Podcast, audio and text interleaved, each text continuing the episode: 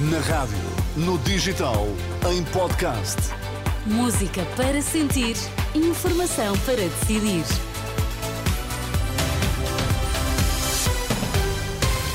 Vamos então às notícias do meio-dia na Renascença com a Liliana Monteiro para já os destaques. Boa tarde. O Papa lembra a importância da oração e sublinha o sofrimento das crianças nas guerras. Nuno Melo esclarece que só vai viabilizar um governo da AD. Olá, boa tarde. O Papa pede oração para que muitos conflitos vigentes encontrem a paz. Durante o Ângelus esta manhã, na Praça de São Pedro, Francisco lembrou em particular as crianças vítimas da guerra. Iniciamos hoje l'anno della preghiera. Começa hoje o ano da oração, de descoberta do grande valor e da absoluta necessidade da oração na vida pessoal, na vida da Igreja e do mundo. Rezemos em particular pela unidade dos cristãos e não nos esqueçamos de invocar o Senhor pela paz na Ucrânia, Israel, Palestina e tantas outras partes do mundo. Penso nas crianças, nas muitas crianças feridas, privadas de afeto, de sonhos e de um futuro. Sintamos-nos responsáveis por rezar e por construir a paz para eles. Sentiamo la responsabilità di pregare e costruire la pace per loro. E nesta altura, o Ministério da Saúde de Gaza, controlado pelo Hamas, fala em mais de 25 mil mortos, muitos deles crianças e mulheres. Antes, na missa da Palavra de Deus, o Papa celebrou, que o Papa, aliás, celebrou na Basílica de São Pedro, ele sublinhou a importância de se viver o Evangelho, de onde se deve extrair a serenidade das palavras, disse, em contraponto com as redes sociais, onde agora muito se fala e onde se acentua cada vez mais a violência. Mais de uma centena de polícias manifestou-se esta manhã durante o render da guarda no Palácio de Belém. Pedem melhores condições salariais, condições dignas de trabalho, em silêncio e vestidos de preto com bandeiras de Portugal.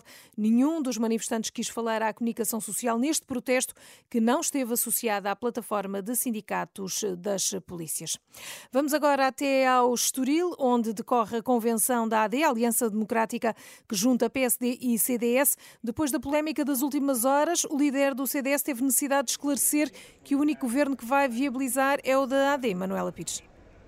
Ora, foi essa a questão colocada uh, por, por, Nuno Melo logo no arranque desta convenção. O líder do CDS, que depois de ter dito, dito numa entrevista que viabilizava um governo socialista, veio aqui dizer o contrário. O único governo que a Aliança Democrática vai viabilizar depois de 10 de março, vai ser o governo da AD quando vencermos as eleições, contados todos os votos. Vai ser o único governo que vamos viabilizar.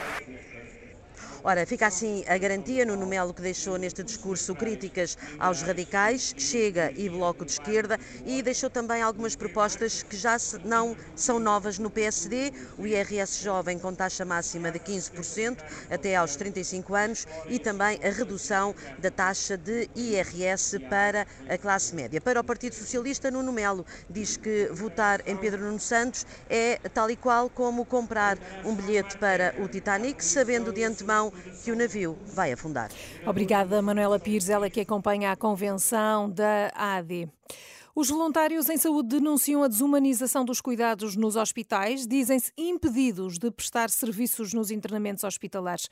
Em declarações à Renascença, Carlos Pinto Ribeiro critica o que diz ser o silêncio da Direção-Geral da Saúde e também da Direção Executiva do SNS perante os pedidos dos voluntários para que haja orientações claras sobre como devem agir nos internamentos. E o Exército de Israel encontrou e diz ter destruído um longo túnel em Khan Yunis, no sul da faixa de Gaza, onde terão estado reféns reféns detidos pelo Hamas. As Forças Armadas israelitas divulgaram hoje, de resto, imagens na rede, da rede subterrânea.